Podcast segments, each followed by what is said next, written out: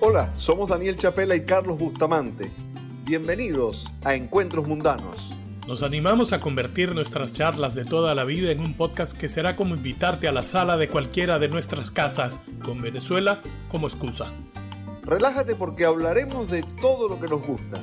Este será un recorrido por el país posible en la voz de quienes lo enaltecen. Ponte cómodo, sírvete un café o una buena copa de vino y súmate a este encuentro entre amigos. Bienvenidos a otro encuentro mundano, esta vez eh, con un eh, personaje que seguramente nos va a traer eh, las mejores sensaciones, como todos los que hemos tenido hasta estos días, pero realmente este es uno más del cual vamos a aprender y bastante. Hemos querido invitar a nuestro espacio a alguien que, desde su trazo inconfundible, nos ha contado el país, Primero desde páginas de diarios como El Mundo o El Nacional, luego con su arte exhibido en salas importantes. Hablamos de Eduardo Sanabria, Edo, como lo conocemos todos. Edo es caraqueño, de la populosa y salsera parroquia del Valle. Además de dibujarnos a Venezuela con una mirada crítica y profunda, Edo es un artista gráfico reconocido y entrañable, ganador en dos oportunidades del premio Pedro León Zapata otorgado por el diario El Nacional al mejor dibujante de la prensa venezolana. Su obra ha sido parte de exhibiciones en Caracas, Milán, Seúl, Shanghái, Tokio, Chicago, Nueva York, Las Vegas y Miami. Habrá que decir también que Edo publicó una serie de libros titulados Humores, con una selección de sus trabajos más destacados publicados en los diarios venezolanos. Pero especialmente hay que reseñar el valioso legado que junto a Laureano Márquez le entregaron al país con Historieta de Venezuela, un texto en clave de humor y en formato cómic que retrata nuestra historia con la visión aguda y singular que son capaces de aportar dos talentos nacionales de esa dimensión. Y lo dices muy bien, Carlos. Hay que poner mayúsculas y todo el énfasis posible al referirnos a ellos. Pero a mí me gustaría decir también que Edu es un cronista y uno muy avesado y brillante. Además de un amante de la salsa, género musical al que homenajeó en una de sus obras. Hoy instalado en Miami, tiene una exhibición permanente en el Hotel Boutique Wingate Miami Airport. No me atrevería a adelantar de qué equipo de pelota es, pero casi que lo adivino. Que sea Edo quien nos lo cuente. Hola Edo, ¿cómo estás? ¿Cómo están ustedes? ¿Cómo les va? Bien, encantados de tenerte aquí, pero para romper el hielo y de una tenemos una duda y queremos salir de ella antes de cualquier cosa. ¿Cuál es tu equipo de béisbol favorito en Venezuela? no, ya, empezamos mal. Mira, tú sabes que siempre cuento una anécdota que eh, siempre fui del Caracas. Claro, los Leones del Caracas. Y, nosotros teníamos en, una vecina que era el navegante del Magallanes, una señora mayor ya, que Dios la tenga en la gloria. Y ella, cada vez que ganaba el Caracas, yo iba al, al, kiosco y compraba todos los periódicos de ese día, que por supuesto en, en, la parte deportiva decía, eh, ganó Caracas, ganó Caracas, entonces le compraba todos los periódicos y se los metía por debajo de la puerta. Y esa señora agarraba esas rabias y entonces, claro, siempre nos veíamos abajo, pero siempre de camaradería y cada vez que nos veíamos abajo, si ganaba el Magallanes ella me, me, me, me, me echaba broma, igual yo. Bueno, total que eso de los periódicos fue un punto de honor para ella, donde ella dijo, esta me la voy a descobrar. Y yo, bueno, ah, gozando y riéndome con ella. Resulta, no sé si fue en el 93, ustedes me corrigen, 93, 94, no sé, que fue la primera final Caracas-Magallanes. Sí. Eh, por primera vez en la historia. Y entonces recuerdo que esa noche yo estaba con mi hermano viendo, viendo esa final. Yo soy el Caracas, mi hermano también, pero mi hermano es 100 veces más apasionado que yo. Yo, bueno, me vacilo el juego y si ganamos bien y si perdimos, bueno, se perdió. ¿Qué, qué más se va a hacer? Y recuerdo que el último juego, no recuerdo cuánto fue esa, eh, yo creo que fue como 15 a 0, 13 a 0, no recuerdo, pero fue una cosa... Una paliza. De verdad, una paliza que le dieron al Caracas. Mi hermano ya cuando iba 10 a 0, agarró una rabieta y se acostó a dormir dijo, no veo más esto. Y yo me quedé, y bueno, recuerdo que era, había terminado el juego como a la como a la una de la mañana, dos y media, y yo me quedé ahí viendo la celebración del Magallanes y todo, y yo, bueno, y de repente como a la, como a casi las dos de la mañana, oigo la, que tocan la puerta, y yo digo, ¿quién será esta hora, pana? Que, y me asusté y veo por el huequito de la puerta y no va nadie. Y me, cuando abro la puerta, tenía un plato con 12 o 13 arepas. Me la había dejado la señora ahí. Y después la tipa, eso nos lo digo ya después, ellas todos los días, se, e, ella iba a pasear perro una horita y ella se quedaba a esperar a ver si nosotros, cualquiera de los dos, bajáramos para ver si nos iba a chalequear. Y duró una semana montando cacería y yo no bajé. Y una semana dije, si bajo, bajo en la tarde, hasta que nos agarró. Pero bueno, esa era la camaradería que existía entre Caracas y Magallanes, por supuesto. ese, era el sentir de un país completamente, en todos los sentidos, porque pasaban hasta en las campañas políticas, ¿no? Claro, claro, claro. Además que esa rivalidad, y bueno, imagínate, era la primera final Caracas-Magallanes, pero además que Caracas la perdió de una manera de verdad muy fea, muy fea. Pero, pero bueno, ¿qué se le va a hacer? Pero ahí está, eh, somos, somos el Caracas. Tan amplios somos que aquí hay un caraquito y un magallanero, así que... Ah, bueno, ahí está sí. podemos hablar, podemos hablar tranquilamente. Te, sigo admirando, Edo, ¿eh? ya sabes quién es cuál. No, ya, ya, ya, claro, claro.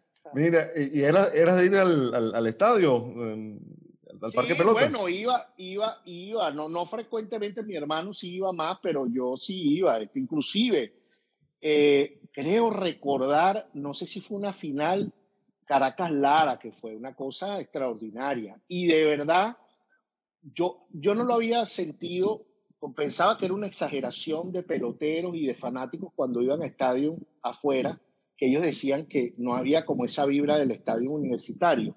Y tú vas a decir que yo, yo creo que es verdad, porque eh, el, año pasado yo estuve donde José Altuve, porque le, le, fui a llevar una obra y él me invitó a un juego que tenía ahí en, en Houston, y fui al estadio y, oye, ese estadio es descomunal, una cosa extraordinaria, muy grande y todo, y la gente pero de verdad, no sé si es porque somos venezolanos, eso influye. Esa vibra del estadio universitario tiene una magia ahí extraña que uno no sabe cómo describirla, pero además en estos días pusieron una foto que, que es como desde cuando tú estás sentado desde el home y se ve el Ávila, se ve el estadio y se ve el Ávila. Tú dices, de verdad que esto para un venezolano es irrepetible, una, es, una, es una postal es muy difícil, muy difícil de olvidar, así estés en el mejor estadio. y mira que los estadios aquí son grandes y son espectaculares, pero no sé, creo que el venezolano tiene esa magia ahí por, por el estadio universitario que es increíble. Edo, ¿qué, qué, significa eh, profundamente ser del Valle? Oye, chico, yo creo, yo recuerdo bueno, sí, el, Valle a mí me dio tanto, inclusive, bueno, la salsa, la salsa, lo, que, lo primero que me viene a la mente, porque mis tíos, mis tíos y mi, y, mi padre escuchaban mucha salsa y eso me llegaba a mí por ello, mi mamá por supuesto la detestaba, pero a mí me gustaba mucho. Y, y donde tú ibas, bueno, por supuesto, salsa en todos lados. Pues.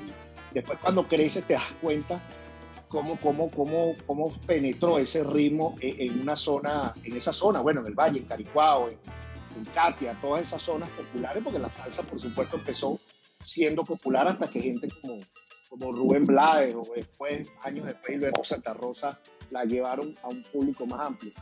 Eh, pero sí, el Valle significó para mí sobre todo eso, salsa y, y bueno, también fiesta y, y ahí uno habla como, como, ya como una persona mayor, es decir, como una, muchos le dicen como un doño, como una doña, que, dice, bueno, que el tiempo pasado fue mejor, pero, pero es que es verdad, uno recuerda que si iba a esas fiestas, ibas caminando eh, de un edificio a otro, te puedes ir dos, tres cuadras y, no pasaba nada, pues bueno, los peligros que, que, había, pero no como, no como ahora. Entonces, eh, yo viví en el valle hasta los 30, hasta que me casé.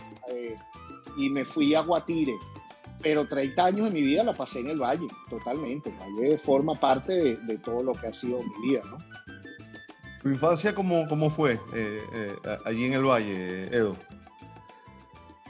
Feliz, para feliz. Fue una, mi, familia fue una, eh, vamos a decirlo, clase trabajadora. Yo no sé si llamarla clase media o clase media baja, porque bueno, mi, mi mamá era maestra y mi papá trabajaba en el Lino, era chofer del Lino, y esos apartamenticos del Valle los daban creo que por el Navi, no recuerdo bien. Y ahí viví eh, una infancia muy, muy feliz, de verdad, debo decirlo. Inclusive en el, en el Colegio San José, eh, yo estudié en un colegio de, de monjas porque mi mamá estuvo siempre vinculada a, a, las hermanas catequistas de Lourdes y estudié ahí en el Colegio San José. Y después el bachillerato, que es esa etapa de la adolescencia, que es la que el ser humano recuerda con mucho, con mucho cariño, la pasé en el Fe y Alegría La Rinconada. Entonces, eh, eso de verdad que, que, que, me marcó mucho. Y no tuve, no tuve, gracias a Dios, sobresaltos que, que, pudiera decir, bueno, una cosa complicada en la infancia o en la adolescencia. No, de verdad que mis padres eh, se encargaron de, de, de, darme educación, inclusive mis tíos, yo estaba rodeado de muchos tíos, como te decía antes, los lo que escuchaban salsa y todo, siempre estaban en la casa, salían y entraban.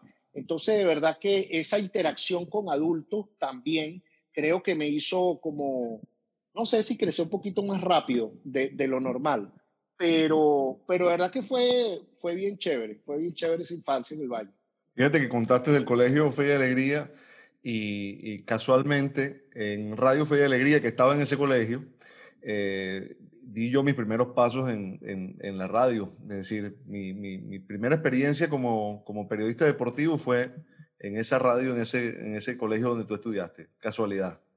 Bueno, además, ¿qué fue Radio Fe? Tú sabes que Fe y Alegría, Radio Fe y Alegría, si mal no me acuerdo, estaba como en un piso tres o cuatro. Correcto. Fe Alegría era, tenía, era un edificio que tenía cuatro pisos. Y yo me acuerdo una vez que fue, eso era una sensación en esa época, fue el medioevo para Radio Fe y Alegría. Y eso era una cosa como que fueron los Rolling Stones, tú los querías ver. Yo me acuerdo, claro, ahorita me está llegando el, el recuerdo que, eh, no sé si una profesora, pues además nosotros hicimos muy amigos de, de, los profesores ahí, entonces me decía, mira, está el medioevo. Entonces una profesora nos hicieron pasar y yo los pude ver en la cabina. Y para mí eso fue una revelación. Y dije, wow, estoy viendo el medioevo y años después se lo conté a Chile, a Chile Veloz, estábamos en una reunión de humorística y mira, Chile, Chile wow.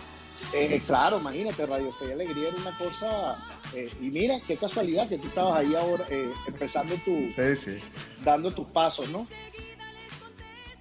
Y hablábamos de la influencia de la salsa, pues en la parroquia del Valle, pero también el Valle, el coche están muy cerca de, de la Rinconada y el hipismo ejercía también como influencia sobre, sobre esas parroquias. ¿No tienes tú alguna relación o de tus familiares con, con ellos?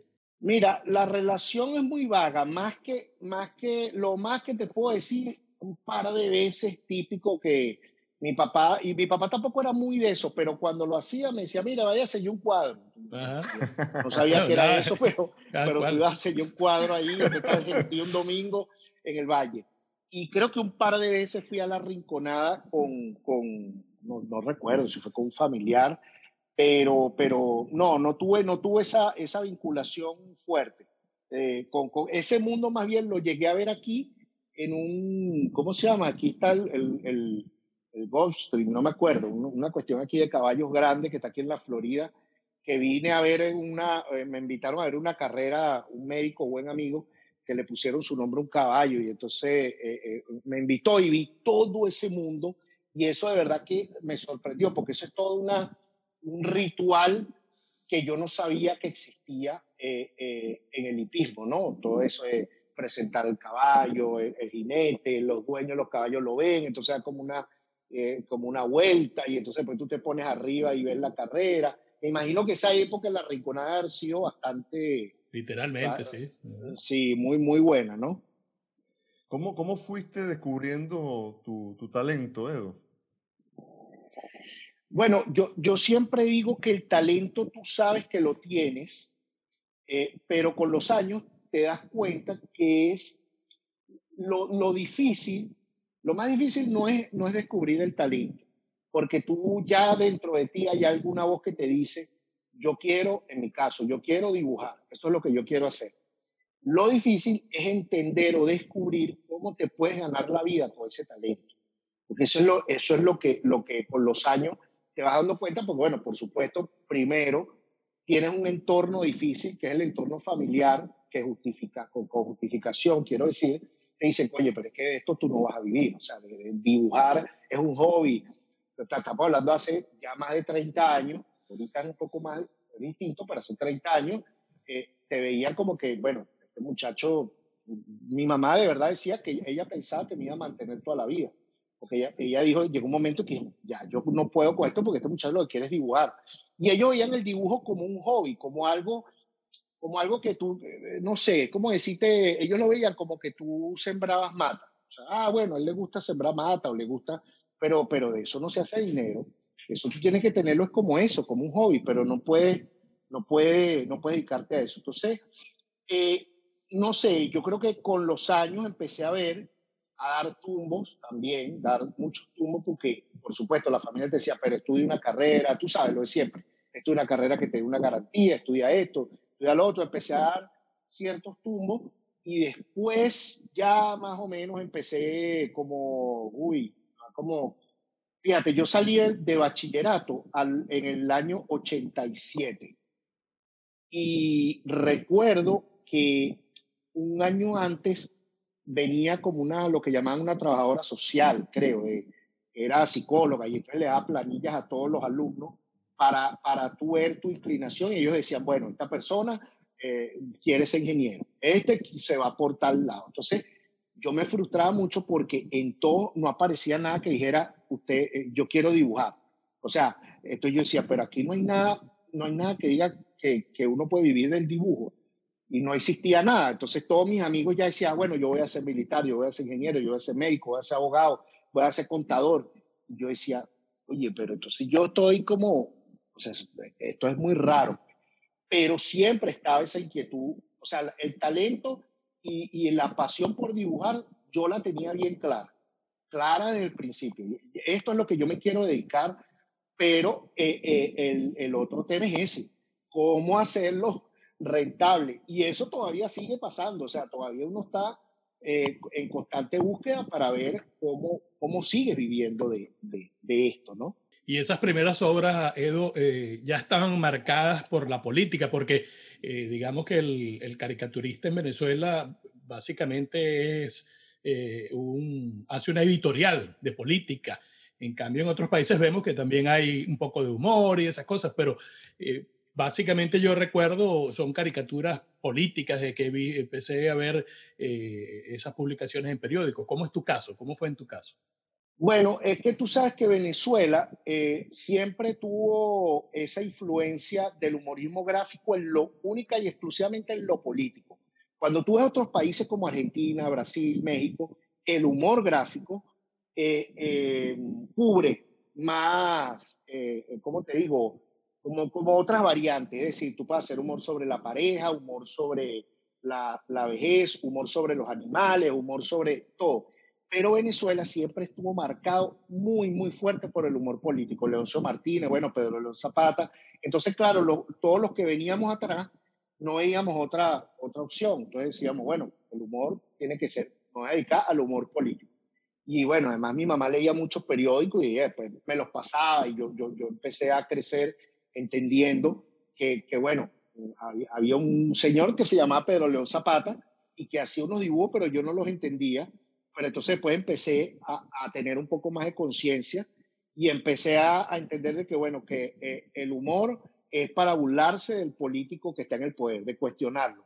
Y entonces por ese camino me fui. Eh, empecé por ese camino, por el humor gráfico, eh, con el tema de la caricatura. Pues entonces ese, eso estuvo muy marcado los primeros 10 años de, de, de mi carrera.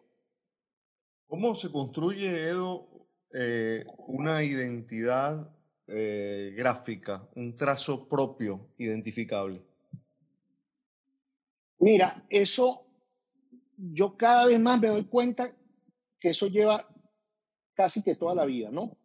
Porque la gente piensa que cuando ya tú creas un estilo ya lo tienes. Y en verdad en parte es así, pero uno no sabe después de 10 años, 10 años lo, lo que sigan, uno lo va a cambiar, pero sí, eso, eso tú bebes mucho de, de otras fuentes, siempre, eso es inevitable. Cuando estás empezando, bebes de aquí, bebes de allá, sigues a mucha gente que tú admiras, pero si tienes que ir teniendo conciencia de que cuando muestras tu trabajo, la, la, idea era que el que lo viera no dijera, ay, qué, qué bien, se parece a, ah, qué fino, me recuerda a. Entonces, cuando pasa eso, tú tienes que tratar de ir buscando otro camino, ir creando tu propio lenguaje. Entonces, claro, al principio yo trabajaba mucho el humor gráfico con la caricatura en periódico, pero ya desde el 2008 yo dije, yo quiero irme más allá del tema del humor gráfico y de la caricatura tradicional que todo el mundo conoce. Yo quiero irme por otro lado. Quiero tratar de ver si le meto un poco más de plástica, si, le, si cambio los colores, si hago otra cosa distinta. Y empecé a experimentar, experimentar todo eso de ensayo y error. Vas dándole, vas dándole, vas dándole, hasta que poco a poco vas logrando un sello personal donde la gente puede ver tu trabajo y diga, ah, este, sin firmarlo, dice, este es un Edo, o más aún, como ha pasado que te dicen, me recuerda a Edo. Oye, me, me mandan trabajo de otros que me dicen, mira, esto es tuyo. Yo le digo, no, eso no es mío. Ah, pero se me pareció a ti. Entonces ya ahí te vas dando cuenta como que va, ya tienes tu propio lenguaje eh, construido, ¿no? Pero lleva años. Yo quisiera no salirme del, del tema eh, de la caricatura política, Edo, porque en el fondo tú, tú, eres, tú eres un artista gráfico, pero al tiempo eres un cronista de la, de la realidad del país, eh, alguien que, que, le da una lectura a lo que pasa en el país. ¿Cómo se desarrolla eso? No? La mirada y que esa mirada vaya eh, acompasada de, de, tu arte. Mira, uno antes, antes que humorista o caricaturista es ciudadano. Entonces, claro, eh, como todos, nosotros necesitamos, tenemos una necesidad de expresar nuestro descontento. Sea, a lo mejor tú lo, tú lo, tú lo expresas con tu esposa o lo, lo, lo expresas con tu hermano, estás en una reunión X.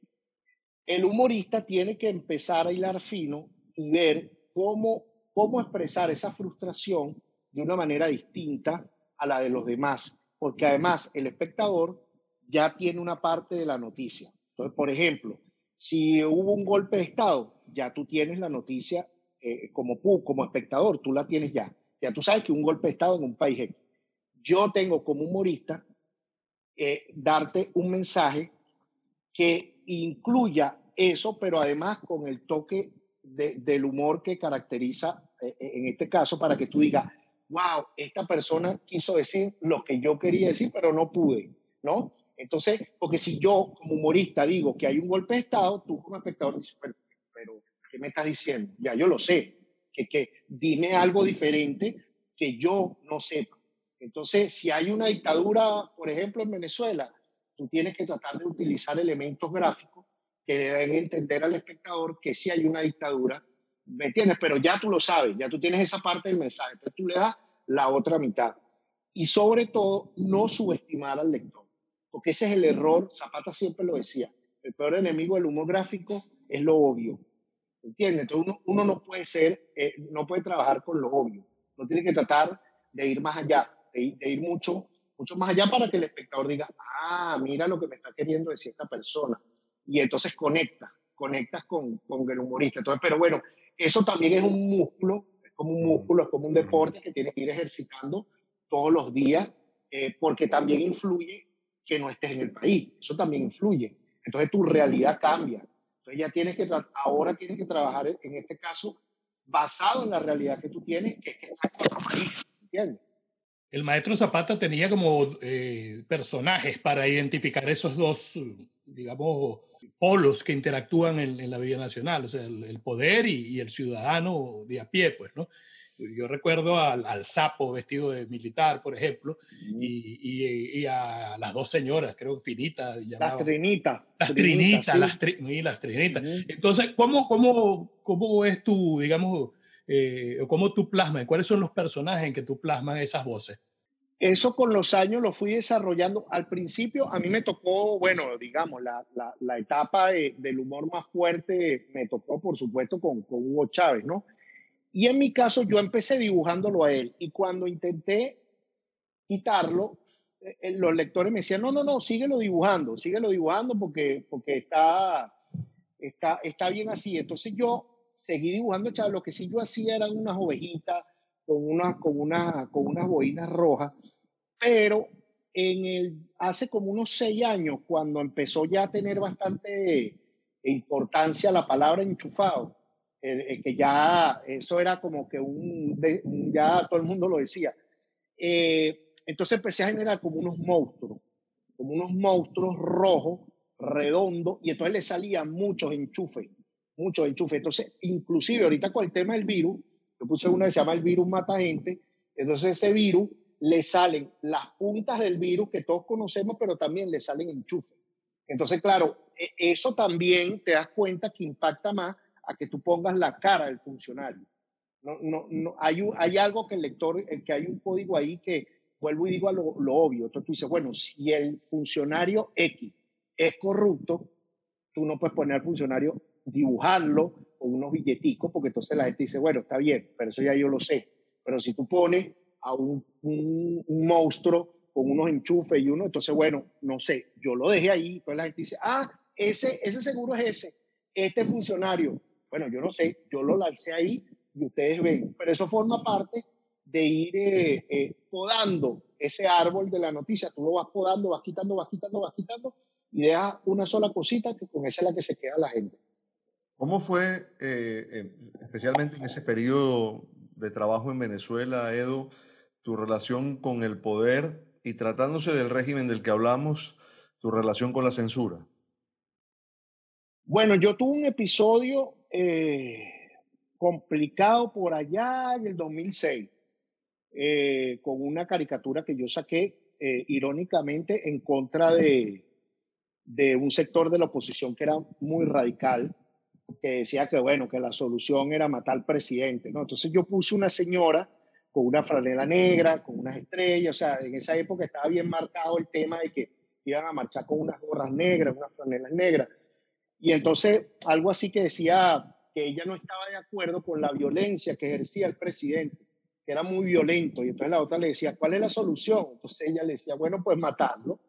Entonces esa caricatura la agarró un funcionario y dijo que esa era una señal para, para asesinar al presidente y tal. Y bueno, eso generó un revuelo eh, y cosa que le agradezco cuando yo llegué a ver a ese señor, lo voy a invitar a comer porque me dio una publicidad que yo no pedí, pero bueno, me puso un mapa ahí interesante, que claro, ahorita es fácil decirlo, pero en esa época no era tan fácil porque me citaron junto a Enrique Rondón en esa época, que era el director de, del Mundo, eh, el, el vespertino. Entonces, eh, nada, nos citaron en la Asamblea Nacional para explicar por qué habíamos hecho esa caricatura. Me acuerdo que Chávez estaba de viaje. Y bueno, nosotros dimos nuestra, nuestra yo lo dije, pues, mire, mi intención no es hacer algo de, de, matar al presidente, yo estoy cuestionando este tema con la oposición, X, oye. Y bueno, ellos me, me, me abrieron un expediente y me dijeron, bueno, este expediente está aquí abierto, lo vamos a guardar, era como, como, como para que me portara bien. Entonces, este, pero ojo, eso en esa época que todavía ah, eh, quedaban algunos, algunos, no sé, vestigios de, de, cierta tolerancia. Porque fíjate que Chávez en ese, en ese aspecto, Chávez, Chávez tuvo un, solo inconveniente y aprendió rápido, pues, con Pedro León Zapata hace muchos años, una caricatura que sacó Pedro León Zapata que decía, a mí la sociedad civil me gusta firme y a discreción, y puso una espada. Y esa caricatura Chávez en un halo presidente la mostró. Y entonces él dijo, bueno, Zapata, eso tú lo haces porque tú quieres o porque te pagan. Y, bueno, te podrás imaginar. Entonces, Zapata me lo cuenta a mí después cómo pasó eso. Él estaba de viaje fuera de Venezuela y él hacía las caricaturas adelantadas, sacaba cinco, seis, siete. Entonces, si se iba dos semanas, daba 20. Además, Zapata era tan genio que él sacaba muchas caricaturas, eh, dos semanas, y cada una tenía vigencia como que si pasara ese día. Entonces, cuando él regresa, o sea, Chávez lo dice y él está de viaje, cuando él regresa le explica, mira, tú sabes que Chávez hizo esto, tal, tal, tal, tal.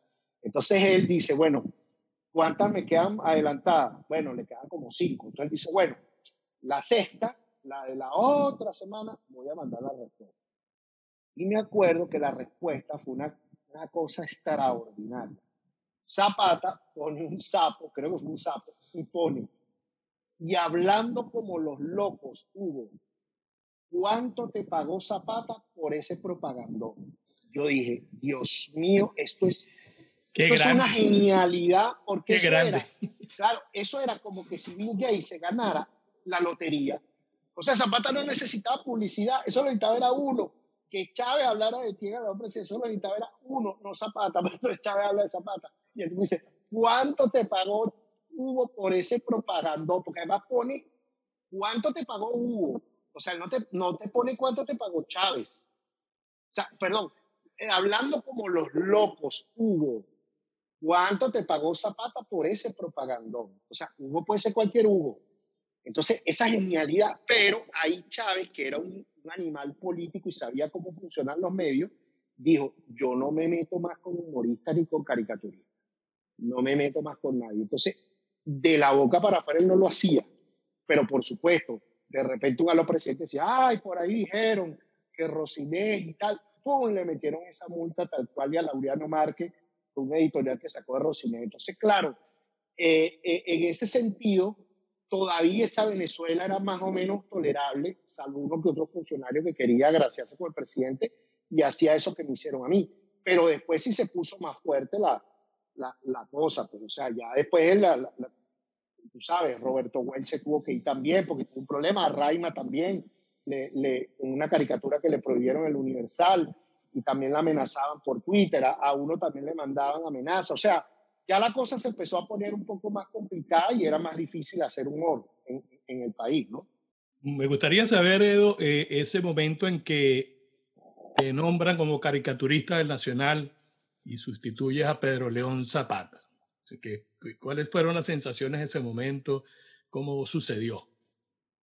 No, bueno, imagínate, ¿qué te puedo decir? Zapata, mm, tú sabes que eso fue cuando Zapata muere, creo recordar que fue por ahí enero, febrero de 2015, dan la noticia, que pues ya Zapata estaba bastante complicado, nosotros lo habíamos ido a visitar por una complicación que tuvo una operación y él duró como unos tres años así creo, fueron tres años o más creo. Y eh, en enero de 2015 dan la noticia y bueno, lamentable. Y después el Nacional toma la decisión, Miguel Enrique Otero y, la directiva del Nacional toma la decisión de dejar, seguir dejando las caricaturas de Zapata, porque como les digo, la genialidad de Zapata no tenía límite y lamentablemente los temas que él trataba hace 10 años seguían vigentes. Entonces lo que, lo que hicieron fue, bueno, vamos a ir escogiendo caricaturas que estén en el, en el archivo y vamos a mantener esto. Eh, no, no tuvieron un tiempo definido. Entonces después de un año, un año y medio, creo que no sé quién le comentó a Miguel Enrique Otero, eh, le dice, mira, yo creo que ya es tiempo de, de, ver, de buscar a alguien que por lo menos, si no lo suplante completamente, que por lo menos un día Zapata, un día otro, otro caricaturista. Le empezaron ellos a hablar y entre varios nombres surgió el mío. Entonces ellos hablaron con Mara y Mara dijo, no, no, por supuesto, Edo. Eh, eh, estoy de acuerdo que sea Edo, perfecto y tal. Y cuando a ellos me llamaron, yo lo primero que les dije, mira, yo quiero saber qué opina Mara, porque si de verdad Mara no está de acuerdo, yo no tengo ningún problema en decir que no, no tengo ningún problema. Esto, entonces ellos me dijeron, no, no, no, si Mara fue la que dijo que, que, sí, que, que, no hay problema. Entonces yo le dije, bueno, vamos a darle, pues. Entonces, eh, totalmente consciente, y eso lo dije en, su momento, esto no es un, esto no es suplantar, o sea, los zapatos de, los zapatos de Zapata son muy grandes, eso yo lo tenía claro, Zapata es irreemplazable, nadie, nadie, absolutamente nadie lo puede, puede calzar esos zapatos. Y yo dije, bueno, aquí es como que si viniera otro, otro caricaturista, otro humorista de cero, a hacer su trabajo como lo viene haciendo, como el estilo de humor que yo venía haciendo, sin tratar de, de, de imitar a Pedro León o hacer, porque es que no, no se puede, es imposible. Era, era una cosa que, que, entonces, partiendo de eso, empezamos a hacerlo este, un día sí, un día no, ponían a Pedro León, me ponían a mí, entonces pues fueron, hasta llegó un momento que dijeron, bueno, vamos a, vamos a, dejarte todos los días, y bueno, después vino la crisis de, del impreso y ya era insostenible. Entonces, nada, lo que hacemos es que ahorita mm, se tiene en, la, en, en las redes, pues de vez en cuando sacas una una que otra caricatura, un tema, y entonces pues, ellos, lo, ellos lo ponen en su, en su Instagram, porque es que ya esa dinámica el impreso cambió por, por completo. El humor, Edu, es más permisivo, es más amplio a la hora de hacer crítica política en un país como el nuestro. Eh, bueno, mm, sí, lo que pasa es que eh, tú sabes que en España cuando Franco, me contaba Indemaro Torres, que fue uno de los grandes cronistas del humor gráfico en, Venezuela, decía que eh, en España la, época de oro del humorismo gráfico fue cuando Franco, ahí nació un suplemento llamado La Cornigi, y cuando hay una dictadura y hay un régimen muy autoritario, el humor florece porque, claro, tienes que buscar muchas más herramientas para decir lo que está pasando sin, ser tan evidente. Entonces, claro, muchas veces con ese tema tienes que estar como, eh, tienes que buscar más elementos. Entonces, claro, ahorita que hay esta dictadura tan fuerte, tienes que tratar de ver cómo vas a hacer las cosas y pensarlo mucho mejor, porque además la inmediatez de las redes puede ser una trampa. Entonces, eh, y también tú tienes que pensar de que si haces algo ahorita, las redes, las mismas redes son inquisidoras. O sea, no hace falta ya ahorita que el gobierno te haga. O sea, mucha gente en Twitter te puede, como dicen ahorita, cancelar. Entonces tienes que tener mucho cuidado con lo que vayas a decir. Pero sí, esta etapa de, de, dictadura es una, es una etapa muy fuerte, pero hay que buscar la manera de, de decir lo que, lo, lo que se tenga que decir sin caer en lo obvio, ¿no? Y tú, bueno, no es que has abandonado ese, ese camino de, de publicar tu, tu, caricatura política, pero también estás teniendo gran auge y mucho éxito con tus obras, ¿no? Y una en particular donde demuestras, pues, eh, qué tan arraigado se entró en ti, pues, el tema de la salsa, ¿no? Y estamos hablando de tu obra. Es extraordinaria, extraordinaria esa obra. Una, algo que solamente de verla y y, en mi caso, yo me he paseado por tenerla, verla en tu Instagram y poner una que otra pieza que me va saliendo por allí. Y bueno, e, es algo maravilloso, pero bueno, queremos interactuar contigo con, con, esa obra de fondo. Pues. No, esa, esa obra yo la tenía súper pendiente hace tiempo, pues bueno, por, lo que dijimos al principio, yo crecí con ese ritmo. Eh, y sí, eh, es lo que te digo, a, la par del humor gráfico, yo he ido trabajando mi parte plástica, la parte del arte y, le he dedicado más energía a eso. Y entre, eh, te das cuenta, y ahorita eh, hace rato Daniel lo comentaba, bueno, el estilo, que te reconozcan, está bien. Una vez que tú logras eso, entonces ya hay un momento donde tú también te tienes que preocupar por el discurso, por lo que tú vayas a contarle a la persona y que la persona diga, wow, este tipo me quiso decir algo aquí. Entonces, eh, esa obra la tenía yo dando vuelta, dando vuelta, pero bueno, sabía que no iba a ser una obra fácil porque requería de mucho tiempo, muchísimo tiempo. Entonces partí de una de, de, mis Biblias, que es el libro de la salsa de San Miguel Rondón, que no, creo que haga falta con ustedes presentarlo, pero hay una coda, creo que hay una coda donde él tiene, al final del libro, se llama Todas las salsas. Y habla, por supuesto, de bueno, lo, lo, lo, lo, que siempre se ha dicho, que no es salsa el nombre comercial, pero bueno, eso tiene mucho de chachachá, guaguancó, montuno, eh, todo, todo esa, toda esa. Entonces yo lo que hice fue, bueno, yo voy a hacer un homenaje a todas las personas a las que pueda que contribuyeron para que la palabra salsa todavía esté en el ambiente. Entonces, lo primero que pensé fue, bueno, voy a recrear la famosa portada de Sgt. Pepper de los Beatles, pues, porque yo pienso que todo lo que hizo la Fania y la salsa en general eh, es muy similar a lo que hizo el rock and roll, pues, o sea, en, en, términos de difusión y de impacto. Eh, es un ritmo que, bueno, fue como el rock and roll, un ritmo la, caribeño, latino. Entonces, bueno, lo que hice fue que empecé a generar bocetos y ver a quién iba a colocar y entonces me, me, propuse hacer no solo a los cuatro cantantes que se ven al, al, al, principio, por supuesto, Celia, Héctor Lavoe, Rubén Blay y Ben Rivera, que si alguien no sabe salsa y tú le preguntas, dime un, nómbrame uno, por supuesto que van a venir eso. Pero también dice, me voy a ir con toda la historia. Entonces puse, por supuesto, a Tite Cure Alonso, a Machito, este, después puse los pianistas. Pues bueno, en general fueron, creo, si mal no recuerdo, cincuenta y pico de personajes que puse en esa obra eh, eso me llevaría, no me acuerdo, pero como cinco meses, cinco, seis meses, no me acuerdo, de, de elaboración, poco a poco, dándole, dándole. Y entonces, fíjate que cuando ya la estaba terminando, eh, la gente de Cruz 10 abrió una, iba a abrir una tienda aquí en, en Doral, de diseño y de arte. Y entonces ellos eh, estaban preguntándome, bueno, ¿qué podemos hacer para traer gente y tal? Y entonces yo le dije, mira, yo estoy haciendo una obra que se llama Toda la Salsa. Esto, y se la muestro y me dice, oye, ¿por qué no la presentas ahí en la tienda en diciembre? A ver qué tal. bueno, vamos a darle, pues. Y por casualidad llamé a Flor Alicia, sola, la esposa de César Miguel, y dije, mira, Flor, tengo este proyecto. Eh, ¿Tú crees que César Miguel pueda venir esa noche? Y Flor me dijo, claro que sí. Entonces, eh, el total del cuento es que la presentamos ese, ese, ese día, eh, el 30, creo que fue el 30 de noviembre, la presentamos en el local con César, nos trajimos a unos amigos músicos de la Bolívar Film, que ellos también tocan, de, bueno, todo, todo ritmo, y la presentamos esa, esa noche. Y bueno, también eh, eh, le di una a la hija de Oscar de León, pues esa noche Oscar no pudo venir, y le di una a Gilberto Santa Rosa. Entonces Gilberto me, da mucha risa porque el hijo me cuenta, me dice, mira, mi viejo tiene esa en la casa. Y cada vez que va alguien, él dice, el que me adivine todos estos personajes le doy mil pesos. Entonces, nadie, nadie adivina todos los personajes. Yo creo que hay solo dos personas o tres de las que yo conozco que lo pueden adivinar, que bueno, César, por supuesto, eh, eh, Gilberto, porque cuando se la di él empezó a decir, los más difíciles los digo él.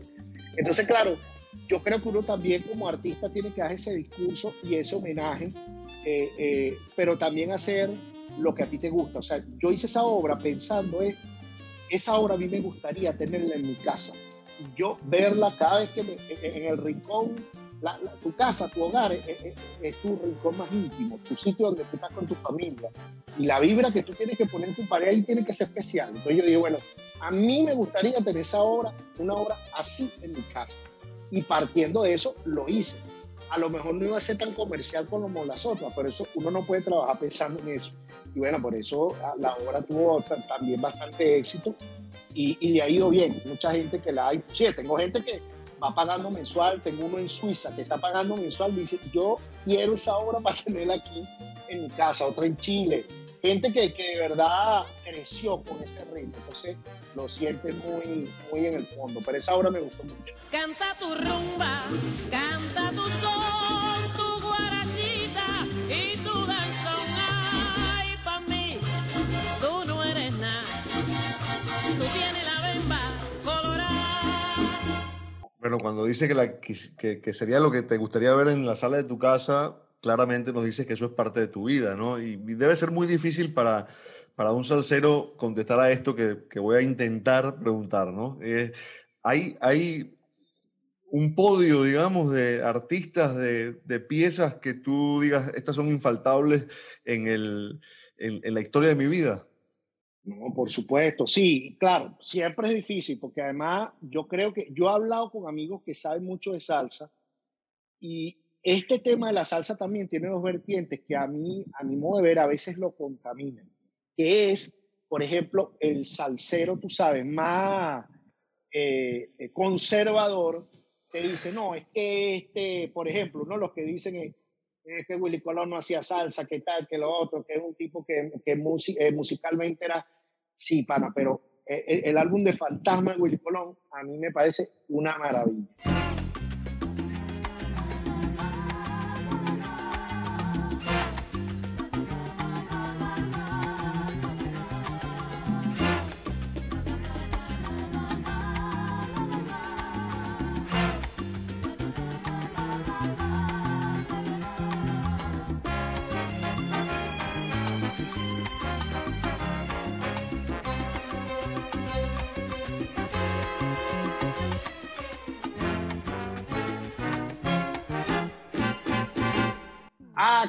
Melódicamente, que estructuralmente hay otros álbumes mejores, pues, está bien, pero a mí me parece ese álbum una maravilla. Porque bueno, fue el que yo, con el que yo crecí, el álbum Fantasma. Eh, eh, es uno de mis álbumes de, de, cabecera. Eh, no sé si ustedes, hay una canción que se llama Toma mis manos, que es una maravilla, que es de la, sobre la muerte. Y el que escuche este podcast o este video, cuando busque este, Toma mis manos de Willy Colón, escuche toda la canción y, y escuche el final, es una maravilla. Y bueno, por supuesto, eh, eh, bueno, Rubén Blades. Dice, a ver. por la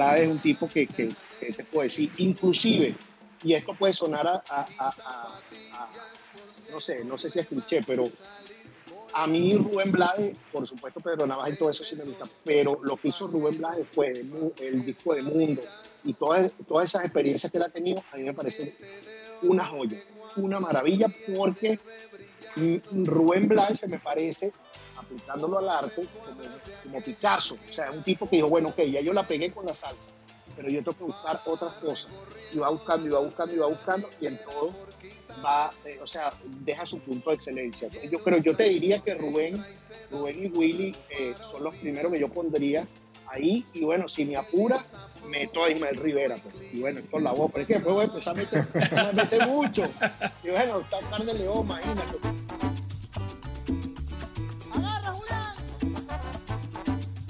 Maní, manicero, maní, maní. Cancerita, no te acuestes a dormir sin comerte un cucurucho de maní. Carne León a veces No, no. un que, que estás como medio down, tú dices, no, déjame poner Oscar. Sí. Y Oscar te, Oscar te lleva, bueno, o sea, te pone pero sabroso, como él mismo lo dice. Tú dices, no hay manera de sentirse como, como down cuando pones Oscar. No, cada uno tiene su- sus características. También la gente hablaba de Ismael Rivera de que no tenía una banda de respaldo, pero fíjate, Exacto. a lo que llegó, este, también, eh, bueno, y tenemos que decirlo, eh, la mayoría de los que están ahí eran, digamos, un tiro al piso si se presentaban en Venezuela y de hecho, eh, incluso Rubén Blades habla de, de- luego de las críticas por haber hecho Pedro Navaja tan, tan larga, ¿no? Eso le pasó también a, a artistas como Queen, a, a bandas como Queen. Se sorprendió cuando una llegó a Venezuela y fue el primer sitio donde la gente cantó Pedro Navaja de principio a fin algo que él lo dejó totalmente desubicado, de sorpresa, ¿no? Y bueno, no, la salsa para hablar de salsa, y es una de las cosas que queremos hacer contigo, ¿no? O sea que puedes seguir hablando. No, no, pero es que además todos esos cantantes, si tú te pones a ver, la gran mayoría, la gran mayoría, por no decir todos los que están en esa obra, te dicen que Venezuela fue el punto de partida, que, que dan las gracias a Venezuela. O sea, ¿tú te- ¿ustedes se acuerdan cuando estaba ese chiste que Olga Tañón y Luis Santa Rosa eh, a cada rato se presentaban? Pero es que era así, si tú la pegas, Venezuela siempre fue un país muy potable, nosotros siempre fuimos como muy, muy receptivos. Y, y- y históricamente, cuando tú ves la, la, la emigración, o sea, la italiana, la portuguesa, nosotros fuimos siempre receptivos y la música no era la excepción. Entonces, claro, hay una foto clásica, clásica de la Fania, que están de verdad todos, todos, todos, todos los de la Fania. Y esa foto fue hecha en el estudio de Sábado Sensacional, si mal no recuerdo. Sí, señor. Por allá por el casi el, el, el Tal 70 cual. y pico, 80.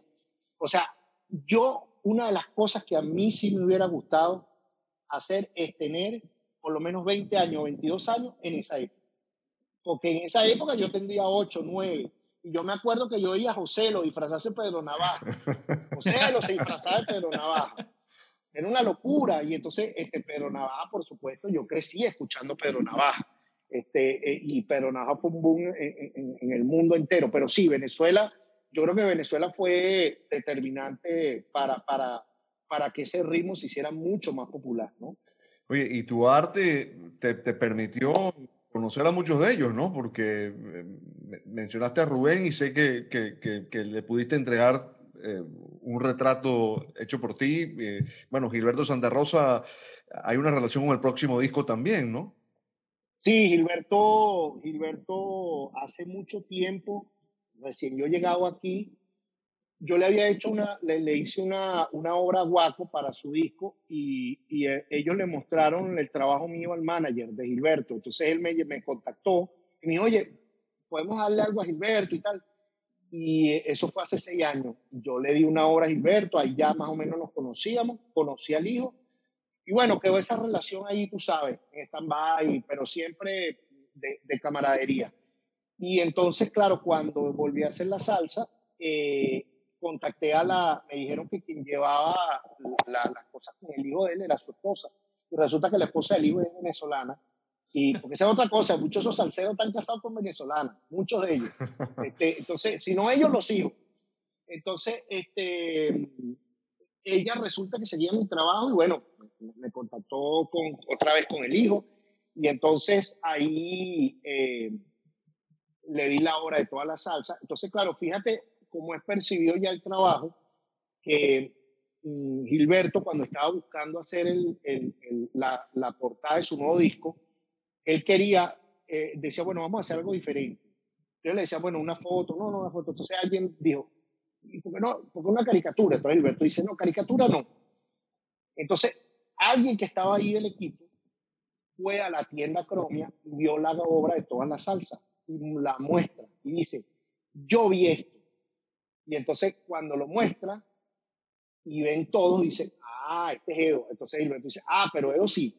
Entonces ya la percepción de una persona que se supone que no, no tiene el conocimiento completo de lo que es el arte o la caricatura o la ilustración, lo que sea, ya diferencia y dice, yo sé, lo, yo sé que esto no es una caricatura porque eso es lo que yo también andaba buscando de hace mucho tiempo, diferenciar un poco de la, de la caricatura tradicional, que si la cabeza grandota y el cuerpo chiquitico, y tú sabes.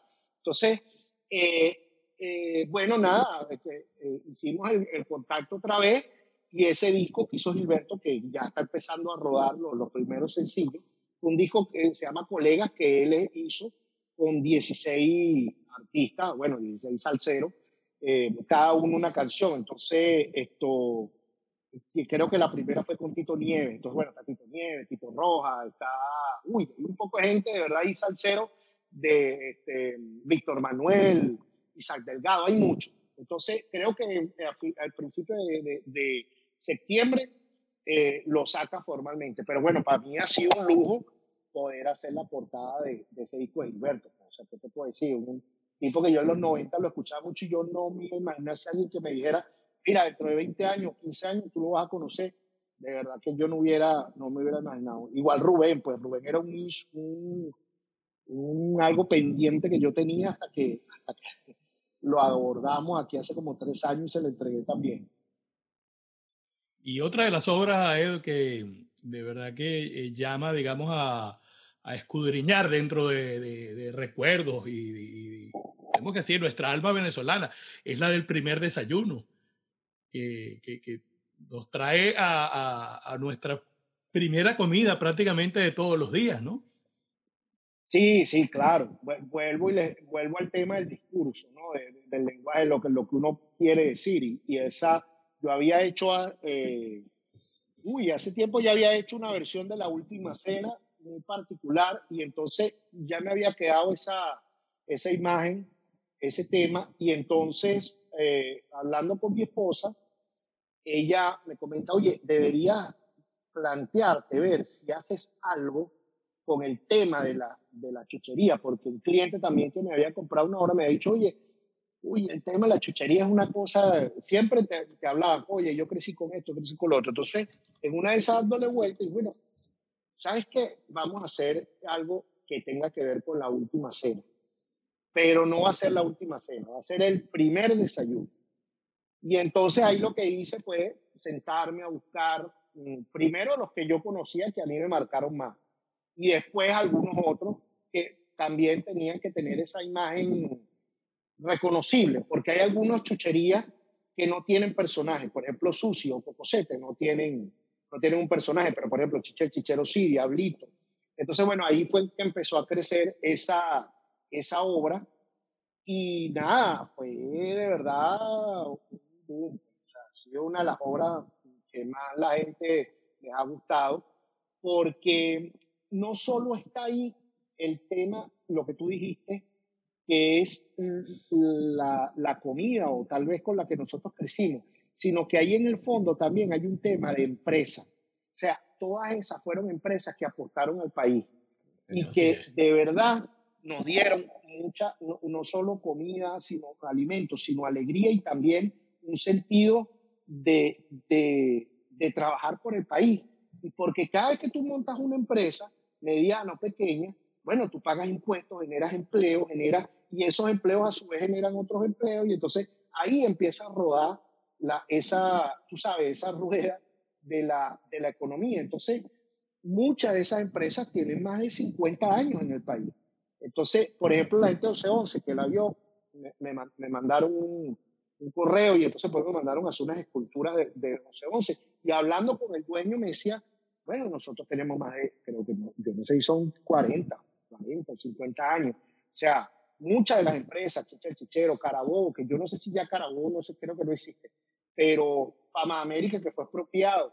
Pero cuando tú ves la historia, inclusive haciendo esa obra, yo me puse a investigar cada una de, las de las empresas y de verdad que el sentido de, de empresa eh, y, de, y, de, responsabilidad también social por el país eh, era grande. Entonces yo también lo que quiero es que cuando tú veas esa obra, no solo veas tu infancia ahí reflejada, sino también veas una manera de hacer país, que, que, porque siempre la empresa y el sector privado fue demonizado por esta gente, o sea, como que, bueno, esta gente siempre se hacía millonaria y tú eras, ¿sabes? Ese discurso este, ya caduco de, de, que el empresario se lleva todo y tú te quedas con migajas. Entonces, bueno, esos son los que al final dejan lo que tienen que dar en el país, ¿no? Edu, eh, quisiera que, que habláramos de, de, ese proyecto maravilloso que, que, llevaste a cabo junto a Laureano Márquez, eh, Historieta de Venezuela, de Macuro Maduro. Eh, ¿cómo, cómo, ¿Cómo nació eh, una empresa de ese tamaño? Sí, además que fue una autoempresa. Esa, esa, fue, esa fue una empresa más loca. Que fue, claro, con, con Laureano me hubo una amistad de, hace muchos años, una amistad y una admiración mutua. Gracias a Dios, este, a Laureano yo la miré siempre y tuve el privilegio de tener su amistad y, y trabajar con él en algunos libros, pero muy, muy, eh, muy superficial. Es decir, Laureano le mandaban a su libro y me escribía, oye, necesito unas tres o cuatro caricaturas para el libro. Y bueno, así, así pasaba. Pero sí por allá, por el 2017, creo, ya, 2000, bueno, mucho antes nos, siempre nos estábamos amenazando como los músicos se amenazan. Tenemos que hacer un disco juntos y entonces no pasa nada. Nosotros también, mira, tenemos que hacer un libro juntos, tenemos que hacer un libro juntos. Ya en el 2017, 2016, 2017 nos sentamos un día hablando mira, yo creo que tenemos que de verdad, el país está en una, está en una situación eh, muy delicada y estábamos viendo que hay generaciones que se estaban perdiendo esa Venezuela que sí vivimos nosotros. Y también cada vez más veíamos que la gente que emigraba tenían amigos, familiares que le preguntaban, bueno, ¿por qué ustedes llegaron a esto? ¿Por qué pasó lo que pasó? Entonces dijimos, tenemos que hacer un libro que cuente la historia en formato de humor, pero no como, como siempre se ha hecho, sino vamos a hacerlo más hacia el formato cómico, más hacia la novela gráfica y que, que hable desde, desde Colón hasta, hasta los tiempos que estamos viviendo. O sea, ¿por qué nos pasó lo que pasó? Bueno, total que nos pusimos serios y sí, entonces lo primero que decidimos fue, bueno, no lo vamos a trabajar con una editorial, vamos a trabajarlo nosotros solos, eh, con todo lo que implicaba eso. Eso significa que tú tienes que ser autor, tienes que ser eh, eh, gerente de mercadeo, tienes que ser gerente de distribución, tienes que ser caletero, tienes que cobrar, bueno, todas esas cosas. Bueno, al final nos duró como dos años, un año y medio, dos años haciéndolo.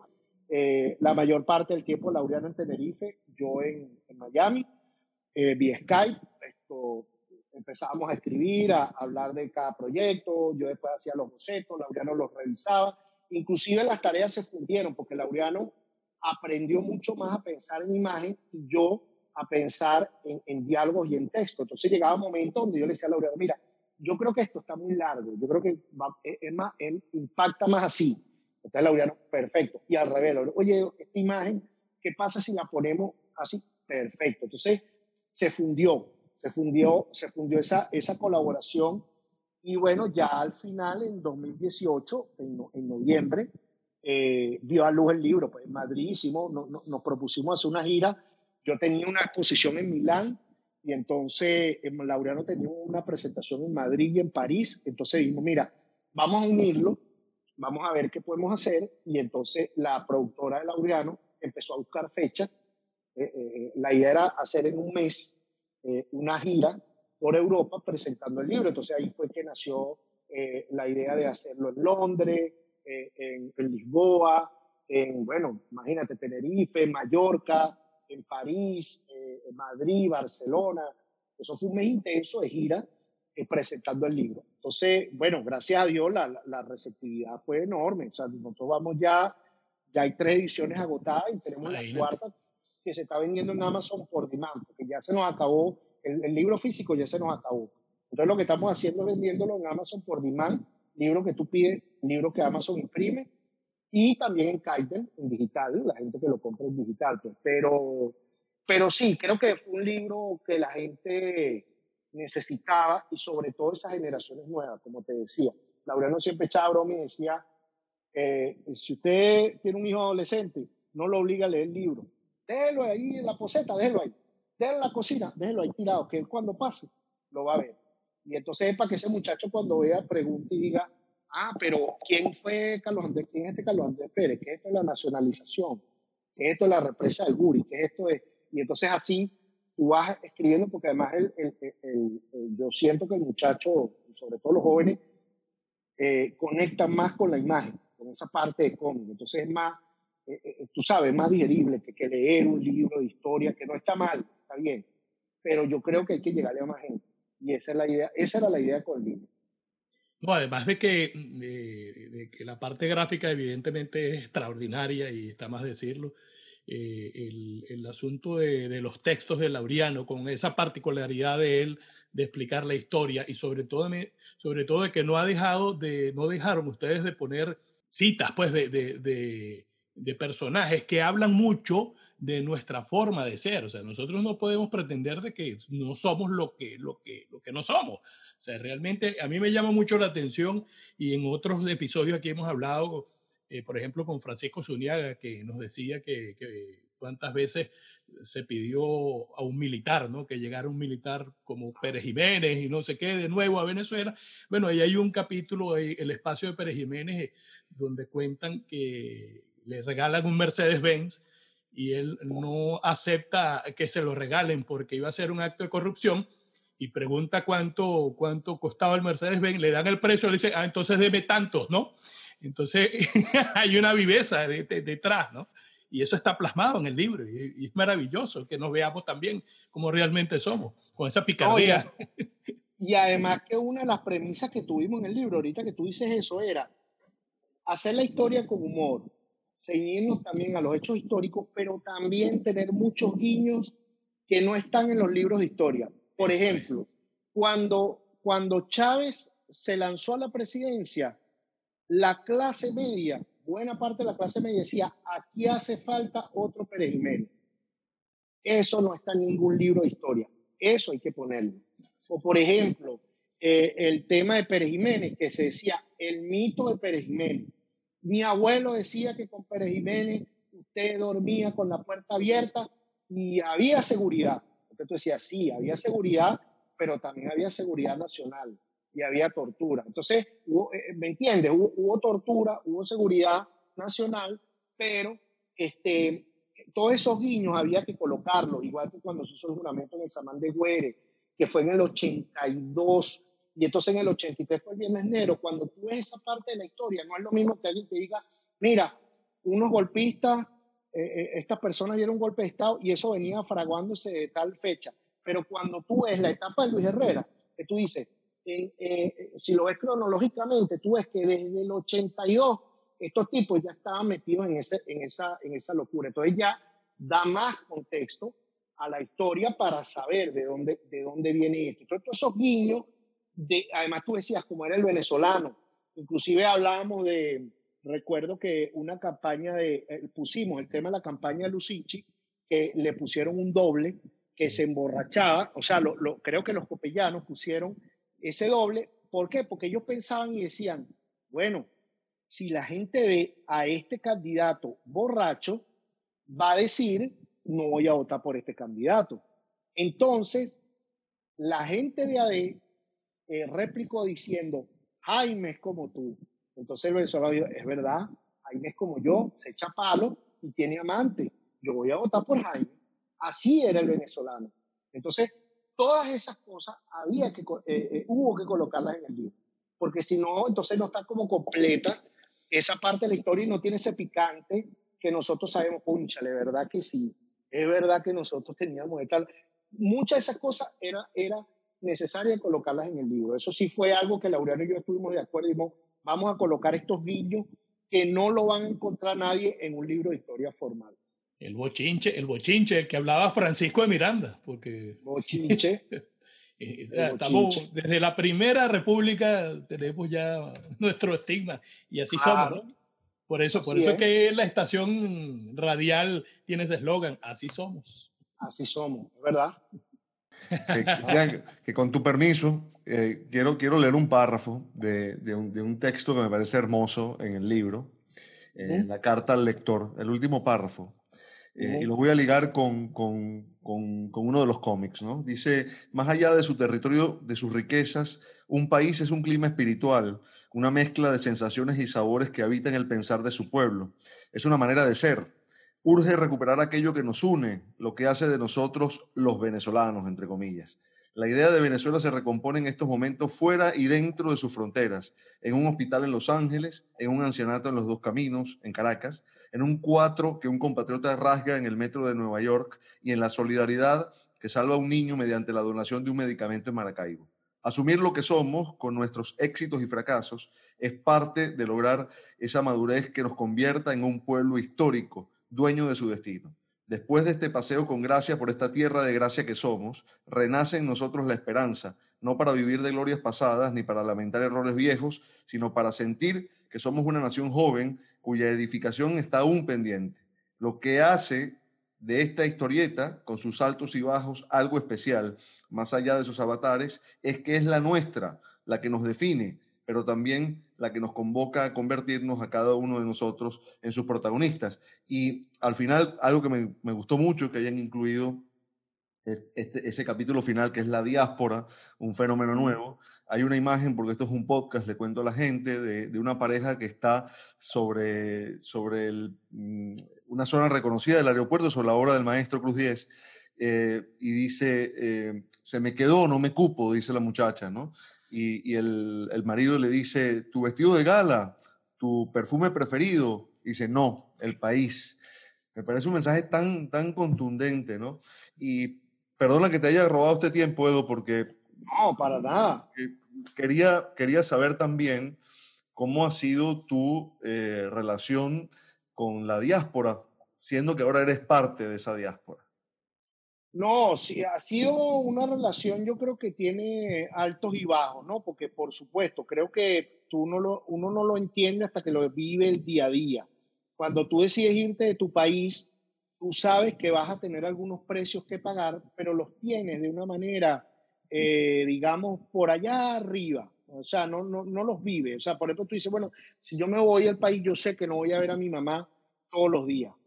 Y dices, bueno, ya veré pero cuando tu mamá viene a visitarte y la despides en el aeropuerto, ahí es donde realmente te das cuenta el precio que estás pagando por, eh, eh, por, por, por irte, ¿no? Entonces, esa es una relación, sobre todo para esta generación de nosotros. Nosotros somos una generación bisagra. Somos esa generación que está emigrando, no solo por un futuro mejor, sino sobre todo para nuestros hijos, para que nuestros hijos tengan un futuro mejor. Pero te das cuenta que tus hijos están creciendo en otro país.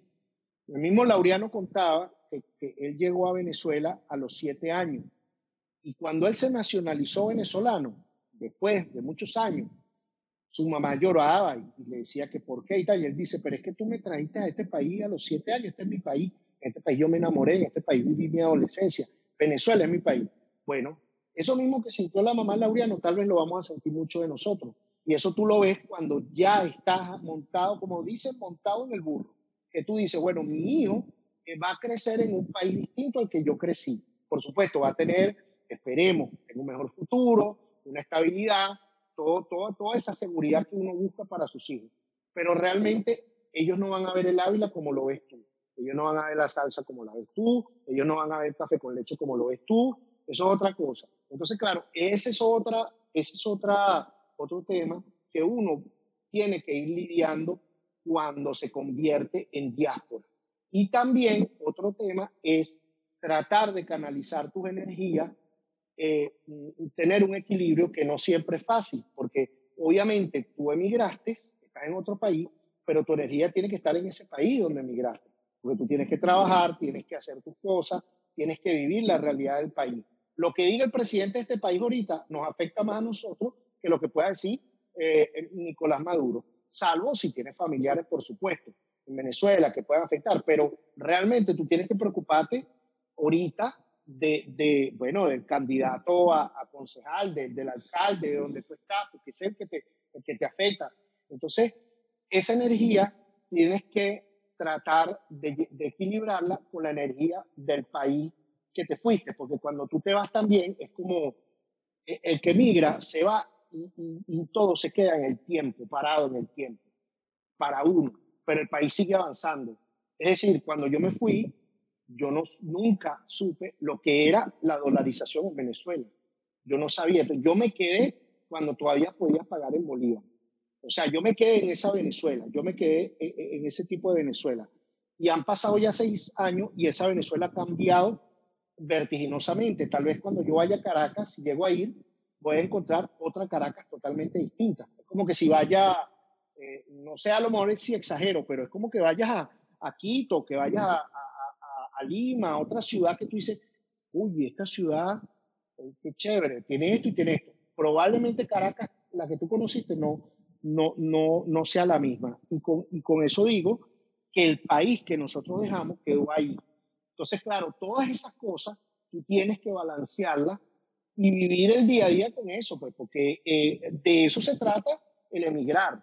Y bueno, al final decir, vivir el presente, agradecer que estás en otro país, que tienes una, que tienes una, digamos, por lo menos en mi caso, yo puedo ahorita vivir de lo que hago, este, puedo darle una, una, una cierta estabilidad a mi familia eh, y eso hay que agradecerlo mucho. Pero también estar consciente de esos precios que se pagan. Que eso es como cuando, es, cuando eres padre.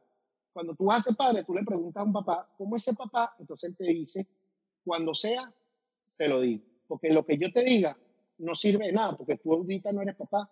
Tienes que ser papá para saber lo que es ser padre. Entonces, cuando tú tienes el hijo, tú dices, wow, esto se trataba la paternidad. Entonces, cuando tú emigras, por más que se lo digas a una persona, no puedes sentir todo lo que significa ser emigrante hasta que tú lo eres, hasta, hasta que tú formas parte de esa diáspora. Entonces, yo estoy seguro que lo que parte de lo que yo estoy diciendo, ustedes también lo sienten porque ustedes también son diáspora, ¿no? Correcto. Bueno, Edo, yo creo que literalmente con estas palabras has dibujado lo que es el sentimiento de la gente que ha emigrado y, y también, eh, digamos, haces un gran aporte para que nosotros podamos procurar mantener de alguna forma, no nosotros los mayores, sino en nuestros hijos, procurar mantener en nuestros hijos cierto, digamos, uh, sentimiento de país y, todos tus dibujos, el libro, eh, lo que haces eh, dibujando a nuestros íconos, ¿verdad? Eh, a Simón Díaz, a José Gregorio, pues son de gran ayuda para, para lograrlo y de verdad en, en, nombre de Encuentros Mundanos te agradecemos lo que haces para, para ayudarnos a mantener ese sentimiento con nosotros. No, no, yo agradecido, agradecido con usted por la invitación y bueno, de eso se trata, de, de, de ese equilibrio que le dije también, es un equilibrio por que nuestros hijos sepan de dónde vienen sus padres y que también nuestros hijos sepan que hubo un país de gente decente y hubo un país de bien. Y ese país, a lo mejor ahorita, no es el que, el que sus padres crecieron, pero que sepan que ese país se puede conectar con uno mejor. Esa es la labor que uno también tiene que hacer para que los hijos vean y, y digan, ah, ok, de aquí viene mi papá y este país también vale la pena. Muchas gracias, Edo. Muchas gracias, Edo. No, gracias a ustedes.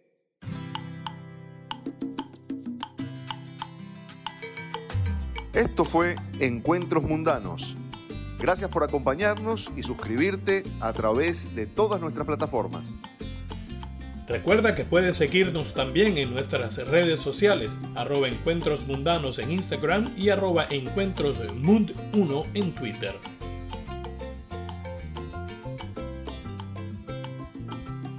Nos quedamos para la sobremesa. Abrazo inmenso y bien venezolano. Hasta que un nuevo encuentro nos reúna.